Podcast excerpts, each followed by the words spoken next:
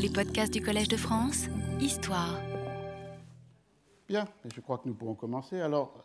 je rappelle que c'est le dernier cours de cette euh, série euh, consacrée à l'enquête sur la pièce perdue euh, Cardenio et que donc aujourd'hui je vais essayer de mener l'histoire jusqu'au milieu du XVIIe siècle, pensant peut-être euh, consacrer un certain nombre, sinon la totalité, des cours de l'année prochaine à la suite de, cette histoire. J'essaierai aujourd'hui par un épilogue de terminer en forme plutôt d'un prologue de ce que pourraient être euh, les derniers actes de cette euh, petite comédie. Alors je rappelle que dans cette enquête, on a pu établir au fil des, des cours un certain nombre de données. Je rappelle que la première est évidemment le point de départ euh, de cette interrogation, qui est euh, le fait que par deux fois, en 1613, à la cour d'Angleterre, d'abord pour le mariage de la fille du roi avec le prince électeur du Palatinat, et ensuite pour la réception du duc de Savoie, une pièce au milieu d'autres a été jouée sous le titre de Cardenio, le deuxième élément est évidemment qu'une pièce intitulée Cardenio en 1613 ne pouvait être qu'une euh,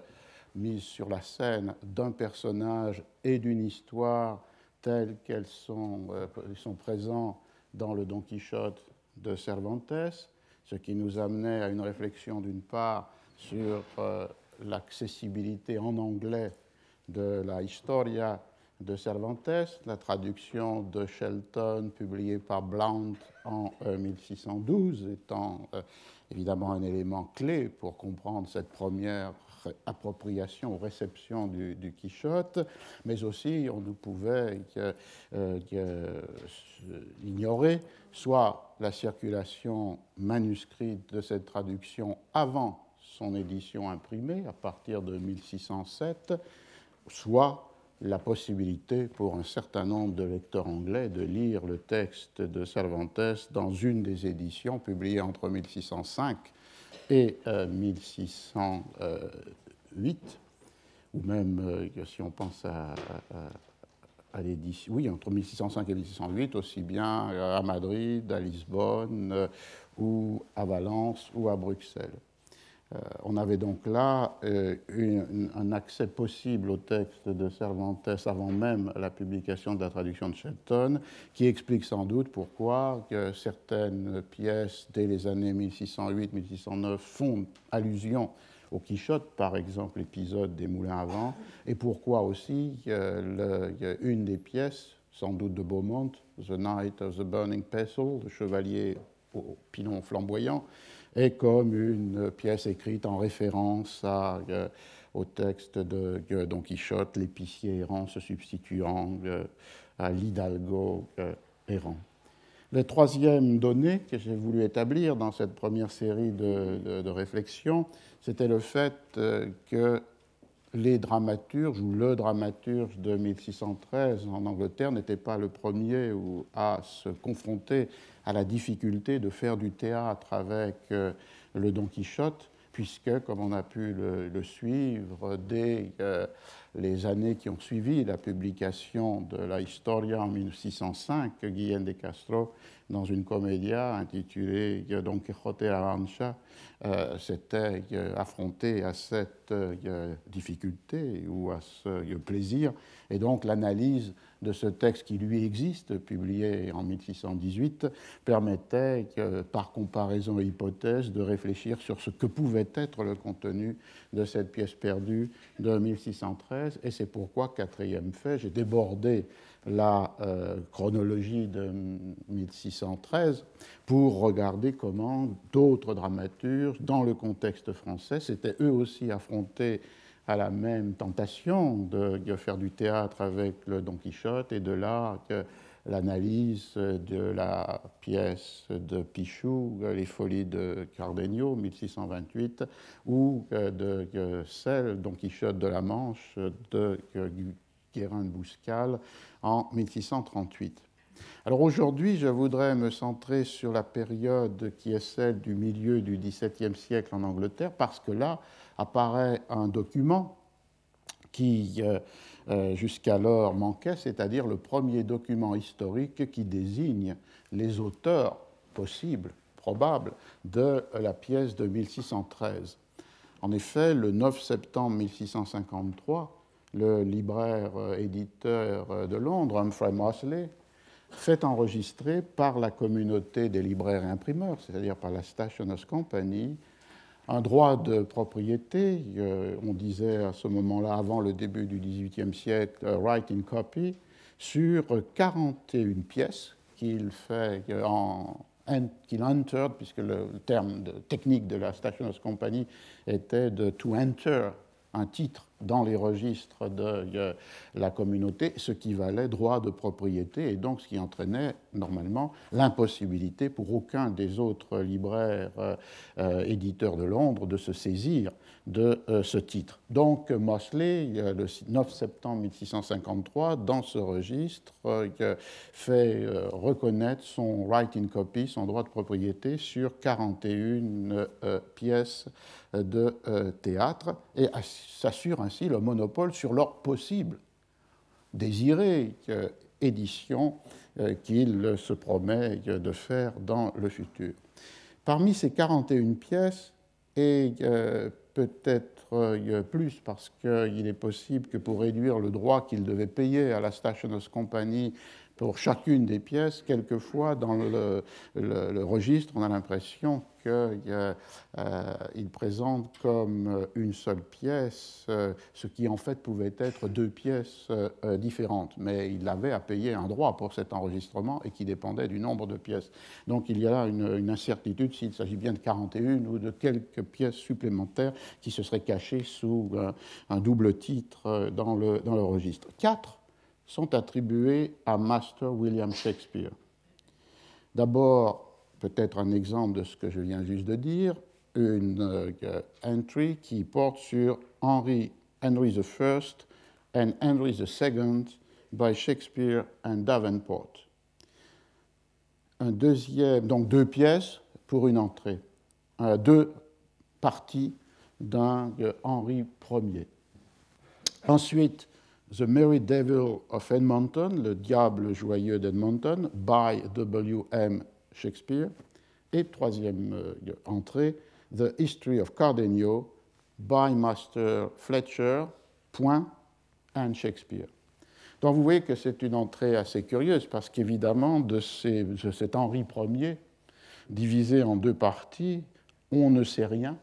sinon qu'une pièce qui s'intitulait The History and the Henry I avait été autorisée, licensed, en 1624 et attribuée alors à Davenport. Donc pourquoi l'introduction du nom de Shakespeare euh, pour ces Henri Ier qui, évidemment, jamais dans la tradition ne lui sera plus assigné? D'autre part, The Merry Devil of Edmonton a pour sa part été registered, enregistré en 1607 publié quatre fois entre 1608 et 1653, attribué par euh, ce document euh, de Mosley à Shakespeare, alors qu'il n'y a aucune autre attribution à Shakespeare qui soit décelable dans aucune de ses éditions, puisqu'elle ne porte ni son nom ni ses initiales WS sur la page de titre. Reste le History of Cardenio, qui est sans aucun doute la pièce jouée 40 ans plus tôt à Whitehall et dont pour la première fois historiquement, pour la clarté du cours, j'ai évidemment euh, attribué plutôt à Shakespeare et Fletcher, ou Fletcher et Shakespeare, cette pièce, mais historiquement, le premier document à assigner la pièce à des noms propres est celui-ci de 1653, et qui euh, attribue la pièce d'abord à Fletcher, et peut-être avec comme un ajout, puisque le nom de Fletcher est suivi d'un point dans le document et qu'est ajouté un Master Shakespeare euh, secondairement à Shakespeare. Alors, d'abord, il, faut reconnaître que cette attribution est tout à fait vraisemblable, puisque dans les années 1612, 1613 et 1614, il y a euh, l'attestation sûre d'une collaboration entre Shakespeare, qui s'est retiré à Stratford-upon-Avon, et Fletcher, qui reste complètement impliqué dans euh, le théâtre euh, londonien. Deux autres pièces ont été avec certitude écrites par euh, les deux dramaturges ensemble. L'une qui, avait, qui pour titre All is True et qui devient dans le folio de 1623 The Famous History of the Life of, the, Henry VIII. Nous connaissons maintenant cette pièce comme le VIII. Euh, et qui fut peut-être écrite aussi pour le mariage de février 1613 entre la princesse Élisabeth et le prince euh, électeur euh, du Palatinat. C'est une pièce qui clôt dans le folio de 1623, qui pour la première fois rassemblait les Comedies, Histories and Tragedies de Master William Shakespeare qui clôt cette partie si intéressante et euh, si euh, spécifique qui était la partie centrale des dix pièces qui constituent les histories. C'est un genre qui n'existe pas évidemment dans la euh, poétique aristotélicienne. Les deux autres, oui, comédie pour commencer, tragédie pour finir, mais au cœur même du folio a été inscrite cette série de pièces qualifiées comme histories, ordonnées selon l'ordre des règnes, et sans aucun rapport avec l'ordre de l'écriture par Shakespeare, et qui a une importance toute, forte dans la mesure où, sans doute, elle a constitué pour les spectateurs, puis ensuite les lecteurs euh, du folio, une représentation du passé euh, anglais plus puissante que toutes les autres formes d'écriture historique ou de chronique sur ce passé, et qui était utilisée comme source, évidemment, à commencer par Holinshed, mais pas seulement, par Shakespeare pour l'écriture de ces pièces qui vont depuis le règne de Jean Santerre, jusqu'à King John, jusqu'à euh, Henri VIII. Et une dernière remarque sur cet élément. Euh, la constitution de cette partie-là du folio, des dix pièces considérées comme des histoires, et donc du coup comme déroulant l'histoire, a été opéré à travers une série de manipulations sur les textes disponibles, qui pour certains d'entre eux avaient déjà été euh, imprimés sous le format in quarto, puisque d'un côté, des pièces qui étaient imprimées format, dans le format in quarto avec la catégorie de history sur la page de titre ont été basculées du côté des tragedies. C'est le cas de King Lear c'est le cas de Hamlet, euh, c'est le cas de Macbeth. Et inversement, des pièces qui avaient été publiées dans le format quarto comme euh, euh, Tragedies pour Richard II ou Richard III ont été renommées, redésignées comme histories. Et je pense que la logique qui était derrière cette euh, redistribution des pièces à travers des catégories de genre qui les font passer de euh, history à tragedy ou de tragedy à history était directement liée avec la définition même de ce qu'était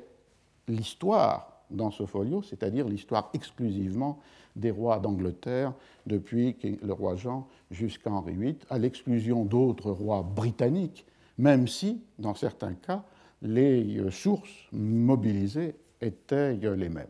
Donc, première pièce écrite en collaboration, ce All is True, qui est aussi une pièce qui est fameuse dans la mesure où c'est à l'occasion de ces représentations que le théâtre du Globe avait euh, brûlé en 1612. La deuxième pièce écrite en collaboration est The Two Noble Kinsmen, les deux nobles cousins, une pièce qui est restée manuscrite et qui n'a été publiée que tardivement, en 1634,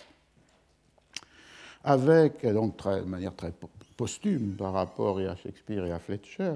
euh, avec sur la page de titre de l'édition Quarto, The Two Noble Kinsmen, présenté au théâtre des Blackfriars, c'est-à-dire que dans ce cas-là, la troupe des Kingsmen jouait à la fois pour le grand public du globe et pour ce public plus limité, au moins en nombre, et on peut le penser aussi socialement, qui était celui du théâtre fermé de l'ancien couvent de la salle qui avait été installée dans l'ancien couvent des Blackfriars dans le cœur de Londres. Pour cette pièce-là, le globe n'est plus disponible, donc elle a été représentée au Blackfriars avec, par les serviteurs de Sa Majesté royale, by the King Majesty's Servants. Vous vous souvenez que dans l'Angleterre, les troupes de théâtre ont le statut de domestique ou de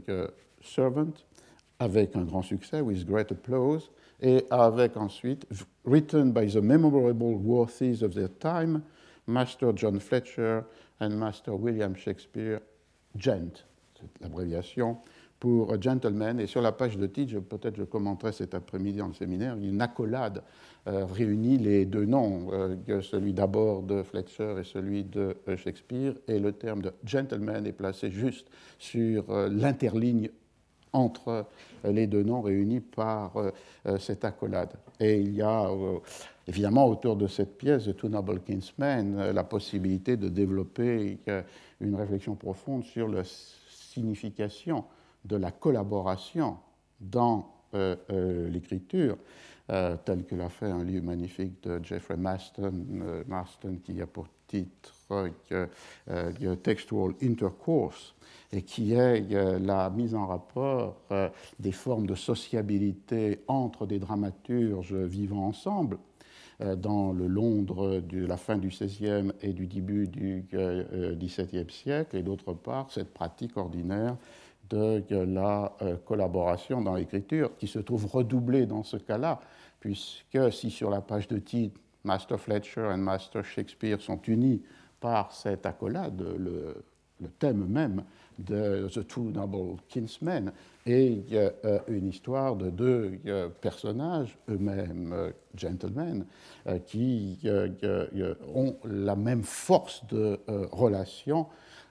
qui se brise uniquement par rapport à une intrigue qui les conduit à vouloir désirer le mariage avec une, même femme. Il y a donc, comme, sur cette page de titre, un jeu d'écho entre le titre de la pièce, The Two Noble Kinsmen, les auteurs de la pièce, les Two Gentlemen, euh, Fletcher et euh, Shakespeare. Et donc il y a là comme une sorte de mise en abîme ou de jeu d'écho entre la thématique de la pièce elle-même et d'autre part la référence à cette euh,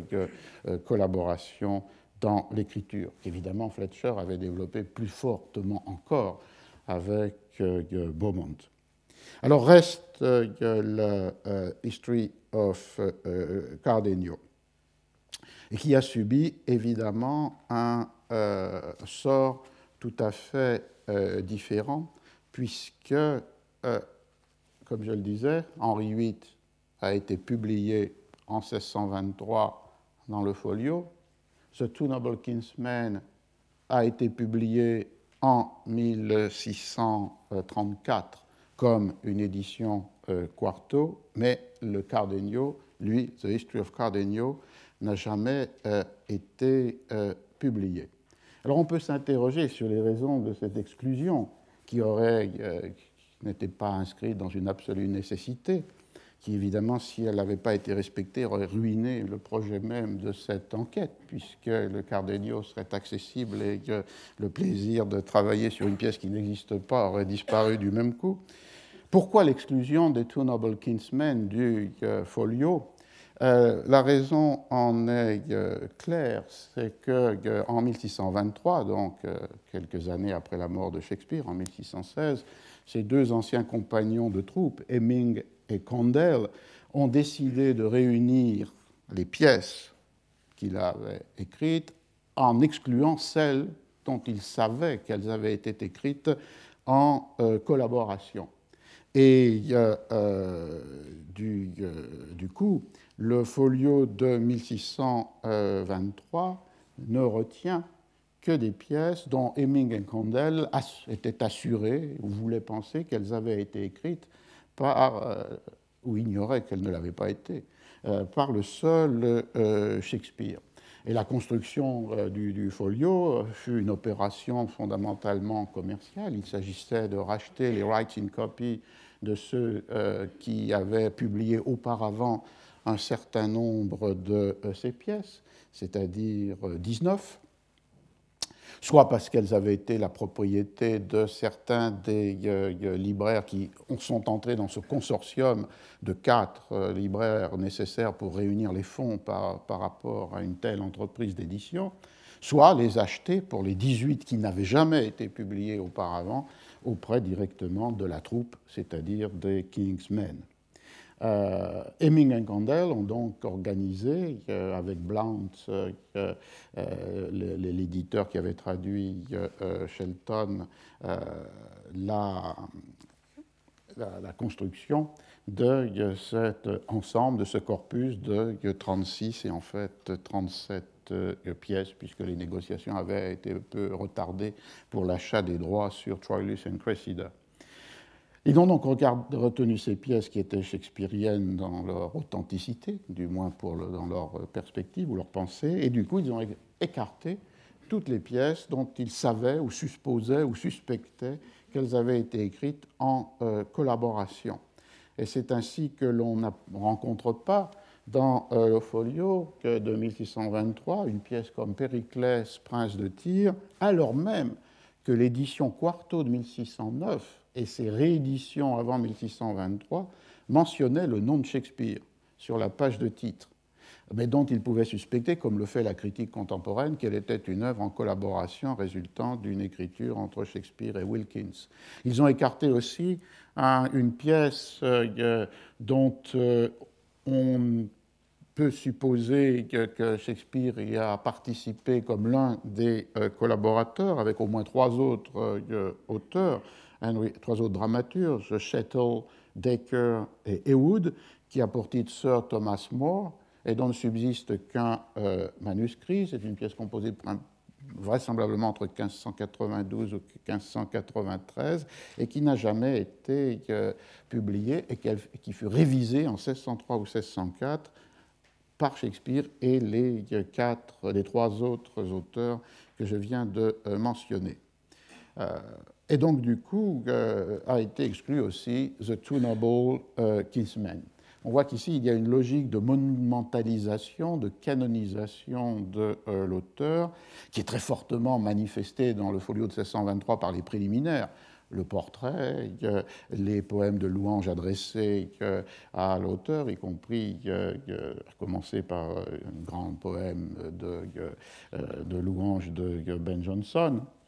qui n'est pas exclu d'ailleurs de, certaines ironies, puisque c'est dans ce texte qu'il est dit que, Shakespeare avait peu de latin et encore moins de grec, ce qui peut-être pour Ben Jonson n'était pas euh, un compliment absolument fondamental. Et puis aussi l'adresse au lecteur, cette adresse de Heming and Condell, To the Great Variety of, Readers, euh, qui construit la figure canonique inspirée de l'auteur singulier et qui du coup supposait l'effacement, au moins partiel, dans l'édition, de la logique plus collective qui présidait soit à l'écriture des pièces, soit évidemment à la représentation de euh, théâtre. Euh, et c'est cette même euh, perspective ou cette même autorité qui fonde la l'affirmation selon laquelle, dans, on le voit dans To the Great Variety of Readers, ce texte écrit par euh, Condell et Heming, qui revendique ce qui est donné sur la page de titre, c'est-à-dire que les pièces de Shakespeare, Comedies, Histories and Tragedies, sont publiées according to the true original copies. Euh, évidemment, euh, ces true original copies, ces textes originaux et euh, authentiques, sont une fiction construite par Heming et Condell, puisque au mieux ils pouvaient disposer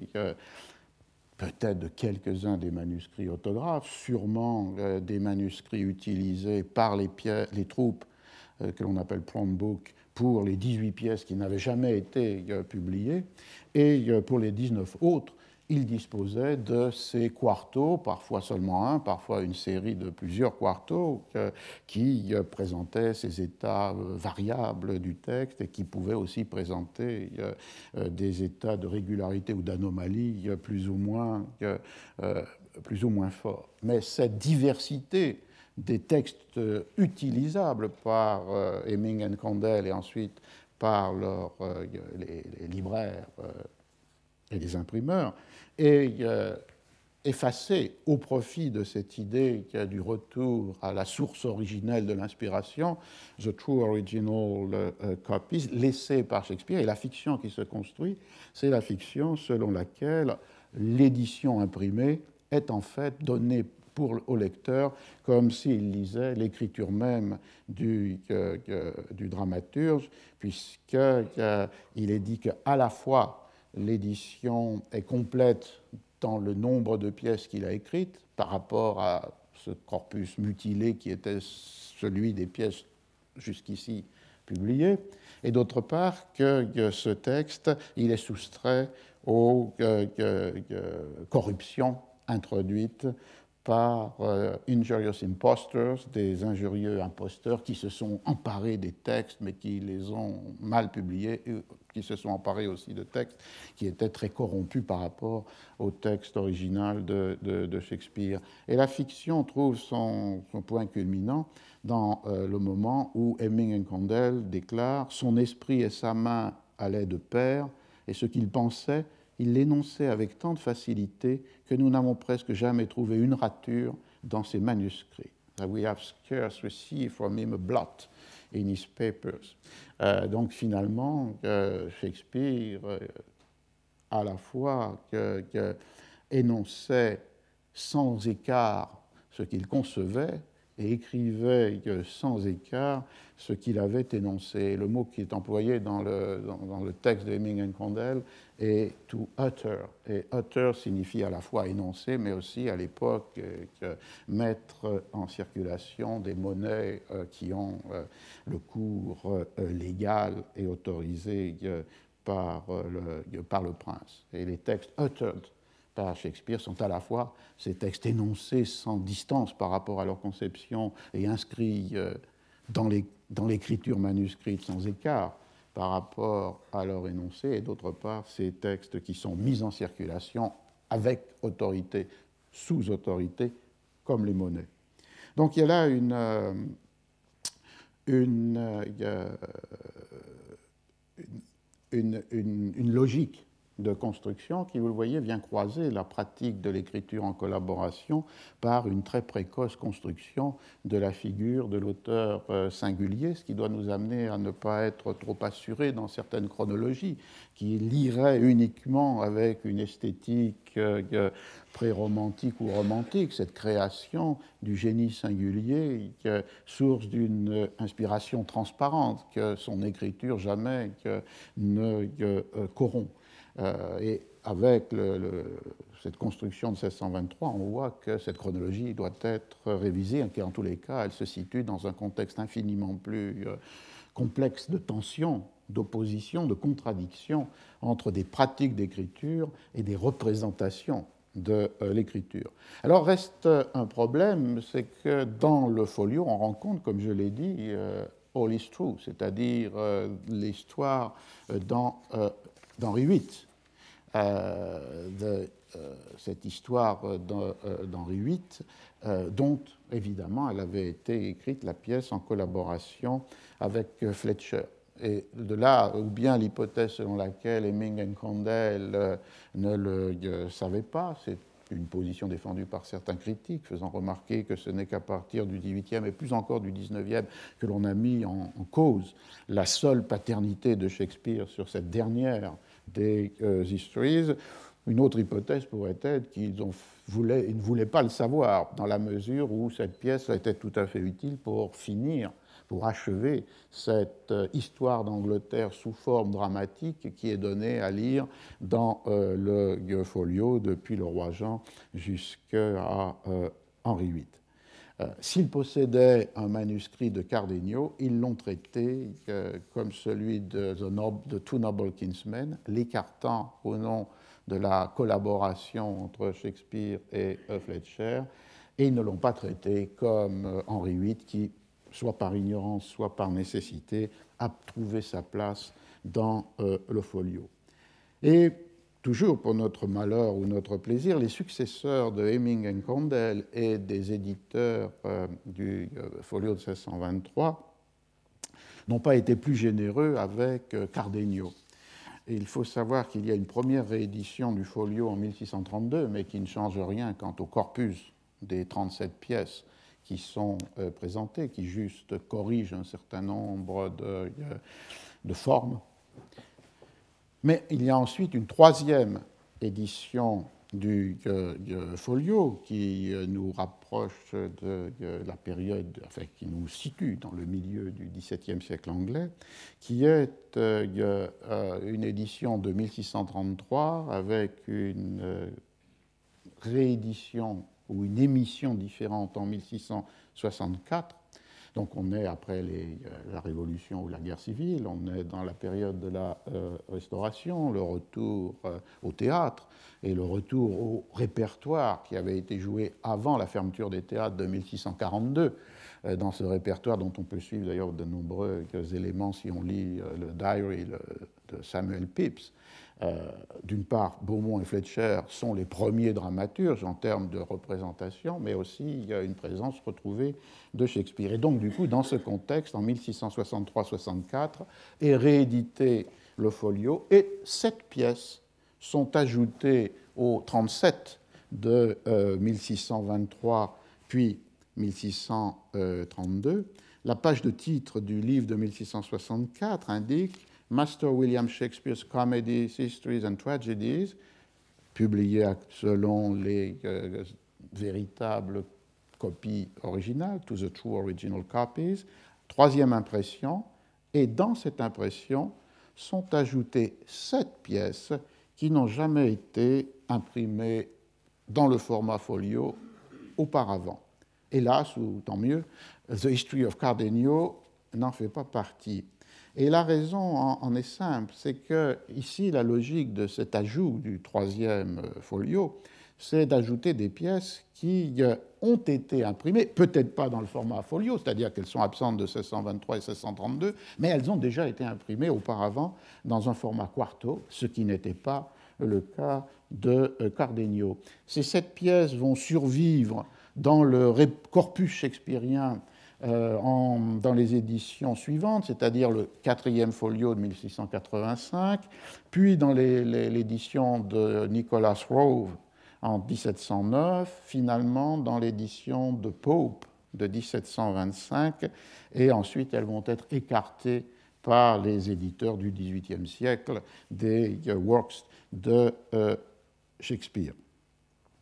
Et ces pièces sont tout à fait intéressantes parce qu'elles figurent dans euh, ce troisième folio pour une raison purement typographique ou éditoriale, c'est-à-dire des éditions imprimées qui portaient un titre de pièce et soit by William Shakespeare ou bien avec simplement les deux initiales WS. Euh, dans le premier cas, vous avez cette série de pièces, euh, The London Prodigal, or Yorkshire Tragedy, Sir John Oldcastle, Lord Cobham, et Pericles, Prince de Tyr, qui est la seule pièce qui va survivre à la disparition de ces ajouts euh, après l'édition de Pope de 1725, puisqu'elle va entrer, elle va être canonisée pour entrer dans le euh, corpus shakespearien des éditeurs du XVIIIe, puis ensuite jusqu'à aujourd'hui, et celles qui ont été publiées simplement avec les initiales WS, The Tragedy of Locrine, The Life and Death of Thomas Lord Cromwell et The Puritan Widow, euh, toutes ces pièces avaient été entre la fin du XVIe, 1595, c'est la première, The Tragedy of Locrine, jusqu'à 1619, c'était le cas de Sir John Oldcastle, Lord Cobham, euh, ont été attribuées durant une certaine période de temps à euh, Shakespeare. Ce qui amène une réflexion, je crois que j'avais développé dans le séminaire, c'est-à-dire le fait que les contours les délimitations de ce qui peut être considéré comme le corpus qui fait œuvre sont extrêmement mobiles et historiques. Évidemment, à partir des éditions modernes, et encore, on a une tendance à cristalliser la définition euh, de la frontière, de la délimitation de ce qui est une œuvre assignable à un nom propre. Mais euh, si on prend le cas euh, de, Shakespeare, on voit combien que les aléas, les aléas de l'histoire des éditions ou des décisions conscientes, volontaires, éditoriales, peuvent transformer ces contours.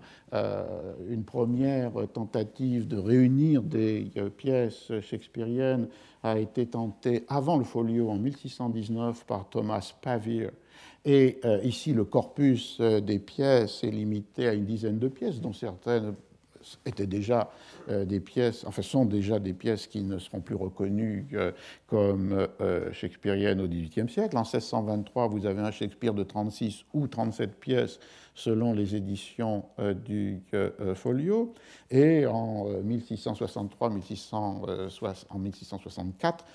jusqu'au 1725, vous avez un Shakespeare de 44 pièces avec les 7 qui s'ajoutent aux 37 et qui ensuite va être euh, à nouveau euh, ramené aux 37 pièces. Et si vous suivez n'importe laquelle des éditions contemporaines, vous voyez la difficulté de cette question, c'est-à-dire euh, le statut qui est donné pour introduire ou exclure un certain nombre de ces pièces qui n'ont pas été recueillies par la tradition du folio de 1623. Alors, pourquoi ces pièces? Introduite en 1663 ont, en 1664 ont cette euh, identité shakespearienne, c'est-à-dire le fait que sur la page de titre, vous avez soit les initiales, euh, soit le nom, c'est évidemment pour des raisons de dynamique euh, éditoriale. À partir de 1598, Shakespeare est un nom qui fait vendre, hein, comme Lopé euh, en Castille, et donc du coup, des libraires éditeurs vont utiliser ce nom sur des pièces ou sur des recueils poétiques dans lesquels Shakespeare n'est pour rien. Et donc euh, on a là, alors que traditionnellement beaucoup de pièces circulent sous l'anonymat, le nom d'auteur n'apparaît pas sur la page de titre et donc masque euh, une identité octoriale, inversement, à partir de 1598, même si ce n'est pas une loi absolue, certaines rééditions des précédents quartos ne portent pas le nom de Shakespeare, mais disons que de plus en plus, le nom est utilisé pour faire vendre et on a donc un nom qui va déborder l'écriture. Vous avez donc une situation qui s'inverse entre une écriture qui est plus large que l'attribution octoriale et ensuite une attribution octoriale qui déborde euh, le euh, corpus euh, de l'écriture et de là cette attribution généreuse de ces sept pièces, Sol Périclès subsistera, comme shakespearienne, et leur introduction dans le troisième folio, dans l'émission de 1664. Donc on voit que Cardenio n'entrait pas dans les logiques qui ont construit, avec des dimensions variables, les œuvres ou l'œuvre de William Shakespeare. Elle n'entrait pas en 1623 parce que, Heming et Condell ont suspecté la collaboration. Elle n'entrait pas en 1664 parce que la pièce n'avait jamais été préalablement imprimée avec le nom de Shakespeare ou ses initiales sur la page de titre. On peut dire que euh, la pièce aurait pu être sauvée pour une autre, dans un autre contexte, c'est-à-dire non pas dans le contexte du euh, corpus shakespearien, mais dans le contexte des euh, publications des œuvres de euh, Fletcher. Et ici, on a la publication en 1647, donc en plein dans le temps de la Révolution, par le même Humphrey Mosley, d'un troisième folio, si on pense au folio de Ben Jonson, 1616, au folio de Shakespeare 1623, le troisième folio pour des œuvres dramatiques est celui qui est publié par Mosley pour les Comedies and Tragedies de Francis Beaumont et John Fletcher, Gentlemen, comme il est dit sur euh, euh, la page de titre. Et là, le projet de Mosley en 1647 est de rassembler des euh, pièces de Beaumont et Fletcher, Beaumont et ou Fletcher, qui n'avaient pas été publiées auparavant. Il ne s'agit donc pas de récupérer une tradition d'édition imprimée in quarto, mais il s'agit de récupérer toutes ces pièces, qui sont au nombre de 35, qui, attribuables à Beaumont et Fletcher, ou Beaumont et ou, ou Fletcher, euh, n'avaient jamais été euh, publiés et qui sont now published by the author's original copies. toujours cette obsession de, l'authenticité à travers le thème original, que la comparaison des langues pourrait d'ailleurs peut-être éclairer d'une manière un peu surprenante, puisque si vous vous souvenez que euh, j'avais évoqué, en suivant le très beau livre de Francisco Rico sur le texte du Quichotte, comment le terme original en castillan désigne pas du tout le manuscrit autographe de l'auteur, mais désigne la copie au propre, la copia in limpio, qui est établie par des scribes professionnels à partir du manuscrit orthographe pour être soumise à la censure du euh, Conseil royal ou pour être ensuite transmis dans l'atelier d'imprimé pour la composition. Et on voit donc que dans ce cas-là, l'original, l'original est, est ainsi nommé alors qu'il ne l'est en aucune manière, puisqu'il a déjà supposé la médiation de ce travail de transcription. Alors, je ne sais pas, mais il est possible que dans le cas anglais, original copies se réfère aussi à euh, ces euh, euh, copies qui auraient été préparées pour une édition ou qui auraient été la mise au propre d'un texte qui est souvent très confus, plein d'oratures, d'interpolations, qui, qui, est le texte des full papers, c'est-à-dire des manuscrits autographes. Euh, on voit qu'en 1647, donc lorsqu'il publie les 35 pièces qui constituent le folio de Beaumont and Fletcher, Mosley euh, ne disposait sans doute pas de tous les manuscrits qu'il a fait enregistrer en 1653 et que j'évoquais au début de, cet euh, exposé, et parmi eux, Cardenio. Donc Cardenio n'aurait pas été exclu dans ce cas-là parce que euh, euh, il n'entrait pas dans la logique de construction de l'édition, il y entrait. Une pièce qui n'avait jamais été publiée, imprimée auparavant. Mais peut-être que Mosley, en 1647, ne disposait pas de la totalité de ces titres qu'il fait enregistrer en 1653, et parmi eux euh, Cardenio. Et on voit que la réédition de ce folio de Beaumont and Fletcher en 1679, qui s'enfle encore de 18 pièces, ne comprend pas, elle non plus, la pièce que Mosley avait acquise mais qu'il n'imprima euh, jamais. La, la, euh, la, réflexion sur cette, euh, sur cette omniprésence, cette fois-ci non plus comme au début du siècle de Edward Blount, mais de Humphrey Mosley comme un éditeur qui prend en charge euh, la publication d'œuvres de, euh, théâtre et euh, peut mener à, plusieurs réflexions. La première réflexion, c'est que la stratégie éditoriale de Mosley est complètement gouvernée par son engagement idéologique et politique. C'est un libraire qui est favorable à la, à la monarchie et qui dans son activité éditoriale, dans les prologues ou avertissements de ses éditions, que, se montre toujours favorable à euh, la royauté. Et une des expressions de cet engagement est évidemment le fait de publier un genre qui est interdit de représentation depuis 1642, c'est-à-dire depuis la fermeture des théâtres par le Parlement qui ne rouvriront qu'en 1659-60. Et donc, euh, il récupère dans l'édition ce qui n'est plus possible dans euh, la représentation. Et c'est pourquoi il est un personnage clé de cette histoire dans le milieu du XVIIe euh, siècle. Le deuxième élément, on le voit, c'est le fait qu'il publie le folio de Beaumont and Fletcher, ce qui nous renvoie à cette dimension qui me paraît euh, tout à fait euh, importante, qui est euh, celle de l'écriture à plusieurs mains. Il me semble que c'est un thème qui a été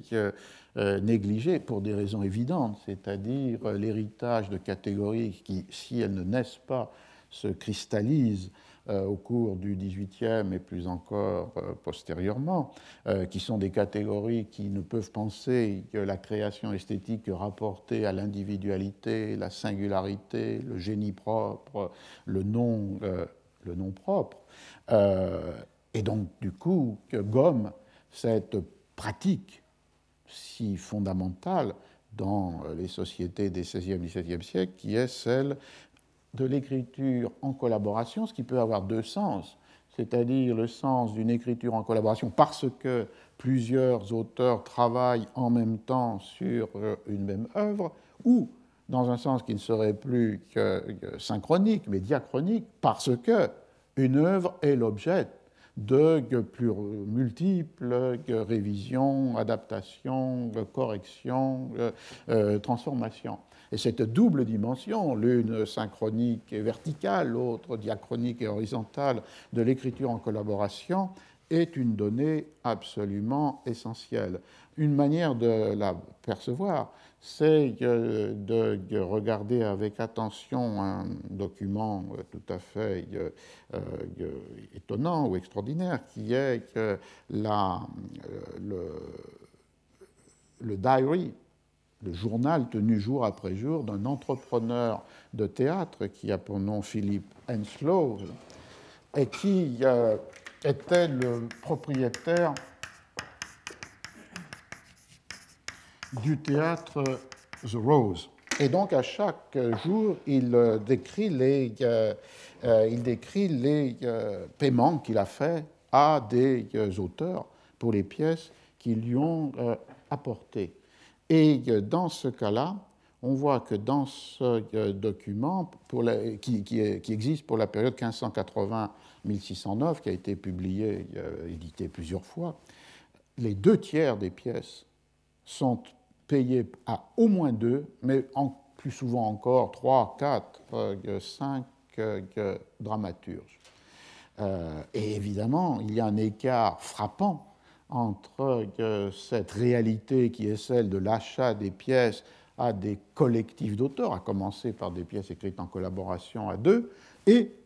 lorsque l'on rencontre ces mêmes pièces, soit dans les éditions imprimées, soit euh, dans euh, des euh, documents d'un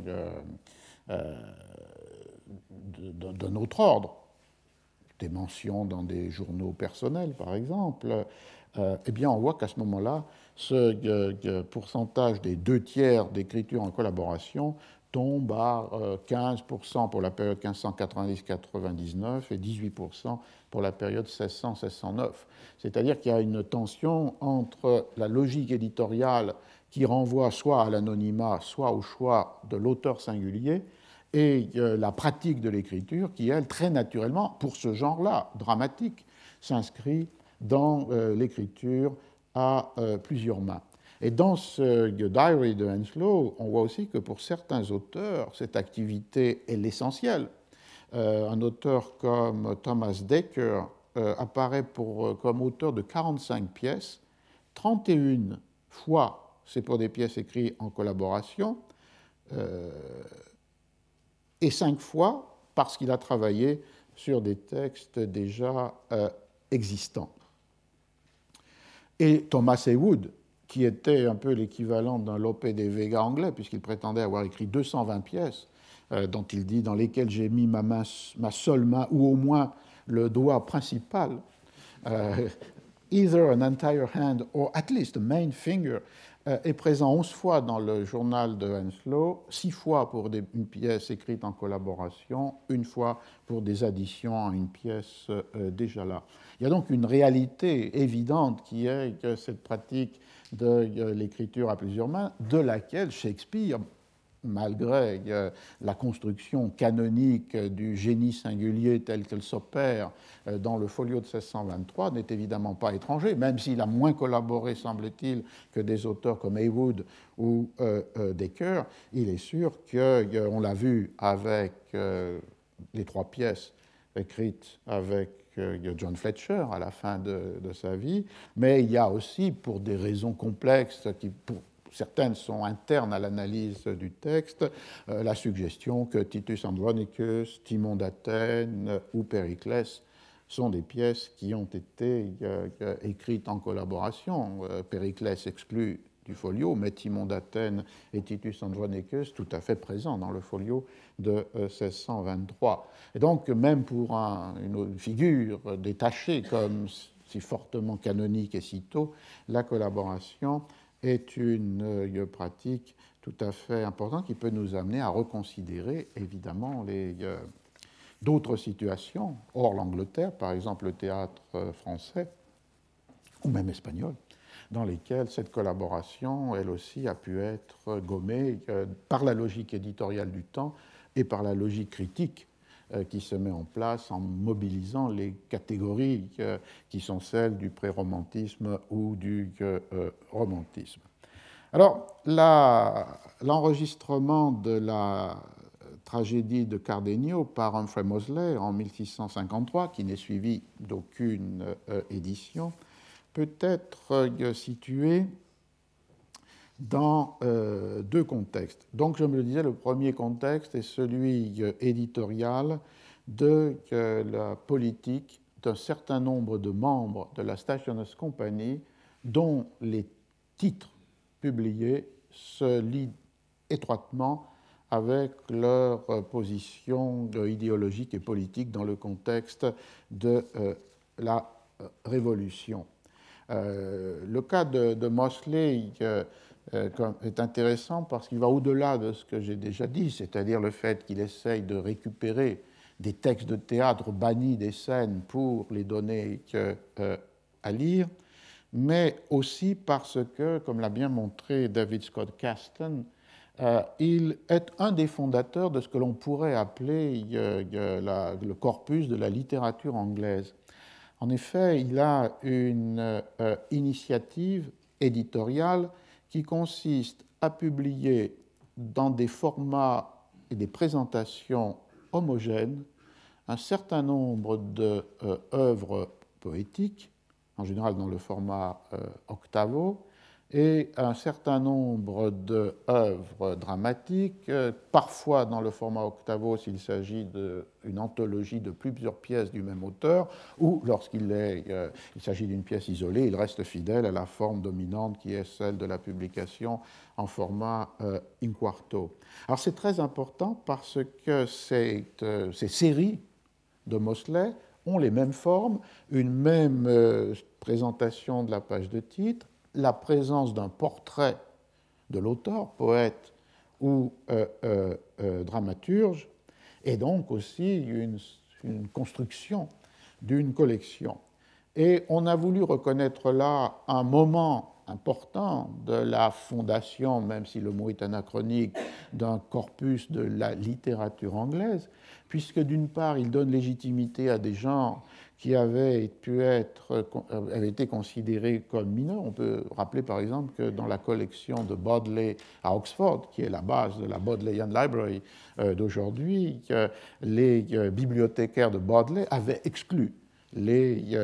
pièces de théâtre. Et d'autre part, le corpus qu'il construit est entièrement fondé sur des auteurs modernes, à partir peut-être de Chaucer, et des poètes qui sont du XVIe ou du XVIIe siècle jusqu'à ses euh, euh, contemporains. Donc le fait de délimiter euh, à travers des collections qui ont une force d'homogénéité, un répertoire qui est celui de la fiction. Il ne s'agit pas de récits de voyage, de chroniques ou d'histoire, mais de poésie et de théâtre pour des auteurs qui écrivent dans la langue vernaculaire et qui sont des auteurs, on va le dire, modernes, euh, à travers cette initiative ou ce projet éditorial, de euh, à la fois légitimer et délimiter un corpus qui pourrait être identifié comme un premier corpus de la littérature, entre guillemets, euh, anglaise. On a là un, élément important et que le, le deuxième euh, élément est évidemment cet élément de pouvoir euh, récupérer par cette forme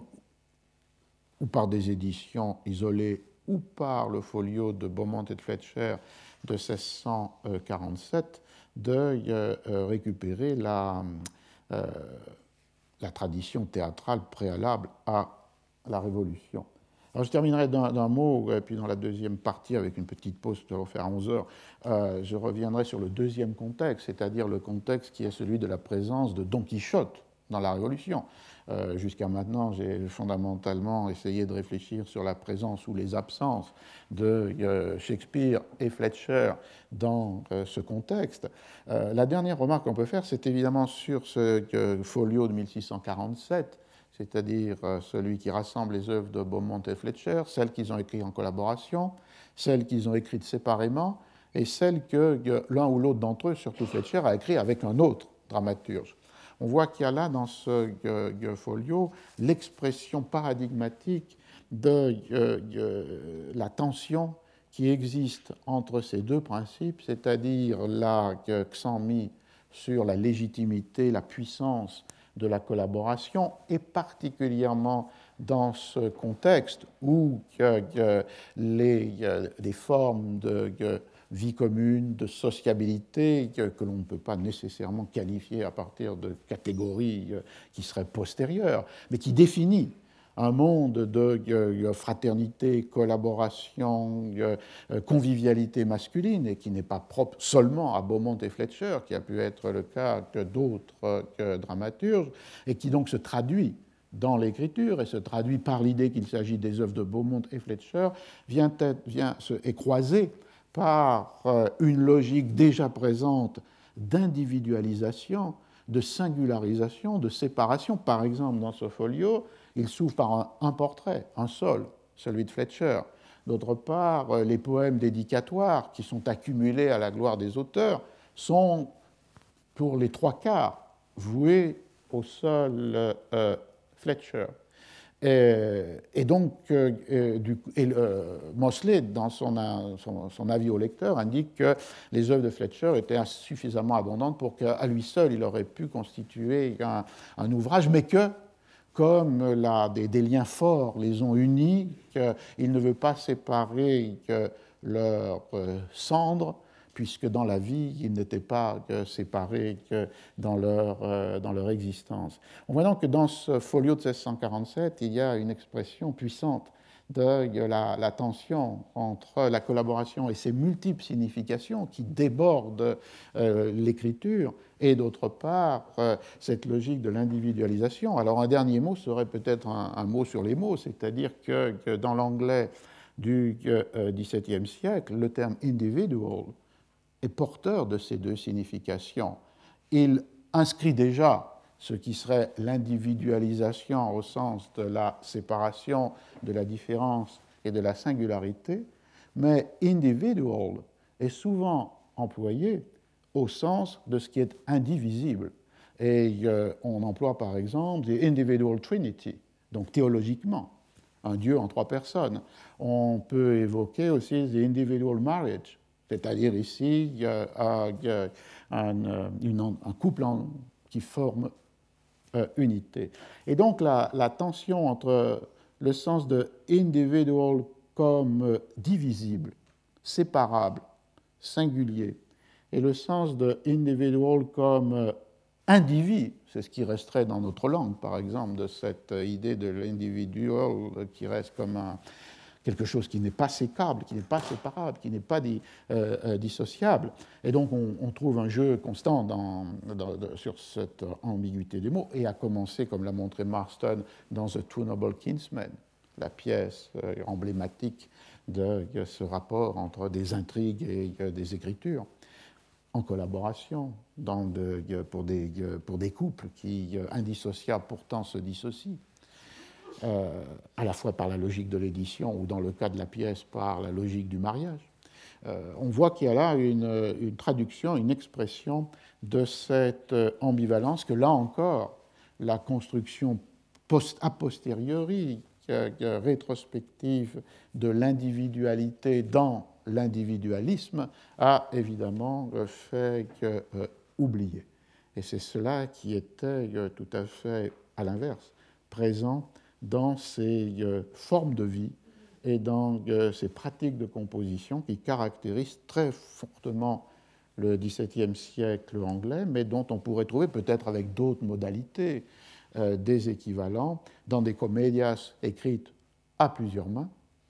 ou bien dans le théâtre français, soit dans cette dimension, on l'a vu avec Guérin Bouscal, cette possibilité d'une pièce qui, avec un second auteur, voit des scènes qui lui sont ajoutées, ou on pouvait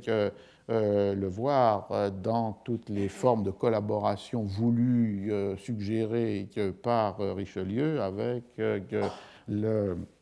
le, groupe des auteurs qu'il réunissait autour de lui pour qu'il mette des vers sur ses ébauches ou sur ses esquisses de,